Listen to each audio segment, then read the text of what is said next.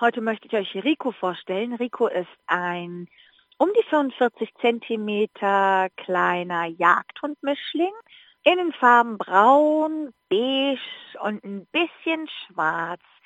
Er wiegt um die 15 Kilo mittlerweile. Rico ist jetzt um die drei Jahre alt und kommt ursprünglich aus Xanti.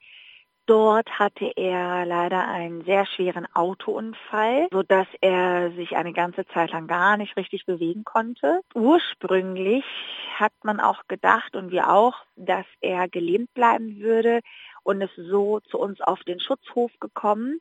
Und glücklicherweise hat er sich vollständig regeneriert. Er kann seine vier Beinchen nutzen, sein Rücken ist vollständig genesen, einfach ein rundum gesunder Hund.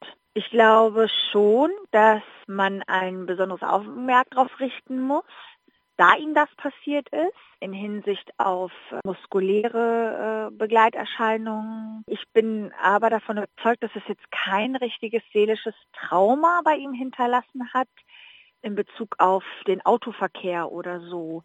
Also das sehen wir bei ihm einfach nicht. Der lebt im Hier und Jetzt und ist einfach ein rundum glücklicher Hund. Der Rico ist ein super aktiver, verspielter Hund.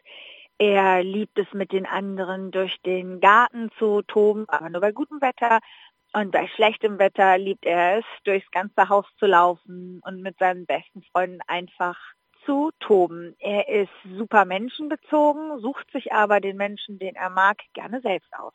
Grundsätzlich wünschen wir uns für Rico Menschen, die ihn so wie er ist akzeptieren und die sich auch nicht fürchten, da er im Sommer diesen Autounfall hatte und ihn einfach bis an den Rest seines Lebens begleiten.